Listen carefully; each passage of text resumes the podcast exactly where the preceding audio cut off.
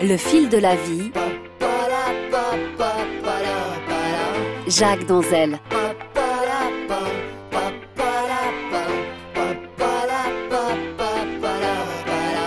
Les choses de notre vie quotidienne ont une histoire. Ils sont parfois à notre mémoire vivante ces objets, ces aliments, ces parfums et ces vêtements qui ont changé le monde.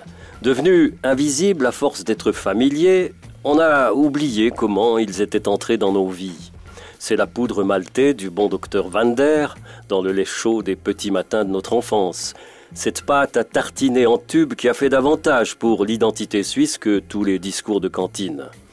Plus universel, un parfum de femme, mythe ensorceleur numéro 5, dont Marilyn Monroe, dit la légende, ne portait pour dormir que quelques gouttes.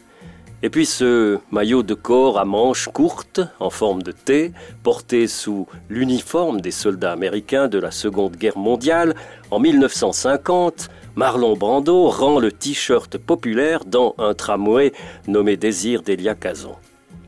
Alors derrière les produits, il y a des gens, bien sûr. Une idée, une entreprise, une vision d'avenir, une invention, des plagiats aussi, et quelquefois un idéal de progrès. Le charpentier danois Christiansen créa en 1932 un jeu de construction pour les petits garçons. Dans sa langue, le mot leg, god, veut dire joue bien. C'était le Lego. Et puis, Louis Vuitton, fils de meunier, fait à pied le chemin de son village de Franche-Comté à Paris. Il va fabriquer des sacs de voyage. La création est parfois une course contre la montre.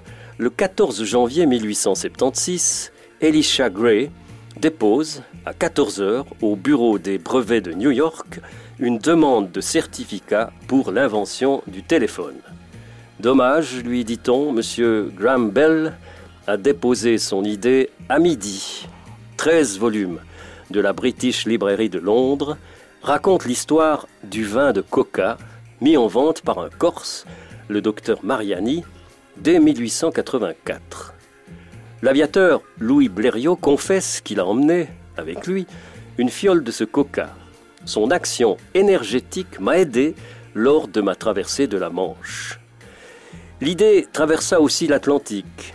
John Smith Pemberton s'installe comme pharmacien au terminus du chemin de fer d'Atlanta. Il connaît le sirop de Mariani. Alors il compose le French Wine Cola une décoction de feuilles de coca que les peuples d'Afrique occidentale mastiquaient pour se donner du cœur à l'ouvrage. Aujourd'hui, les téléspectateurs des cinq continents sont exposés en moyenne 750 millions de fois par jour au nom du soda qui a conquis l'empire de la soif. Il y a des idées qui nous traversent comme des flèches, et puis celles qui nous irriguent comme un cours d'eau. Nous voici dans la colonisation des produits. Le moderne théâtre des apparences joue la pièce unique du conditionnement, de l'uniformisation calibrée par le marketing. À Taïwan, en Corée et au Japon, des entrepreneurs locaux exploitaient leurs usines. Les multinationales des baskets les ont rachetées. Que les ouvriers se rebellent contre leur salaire de 1 dollar par jour, les usines s'envolent pour la Chine ou les Philippines, on les appelle les usines hirondelles et ces hirondelles font rarement le printemps pour tout le monde.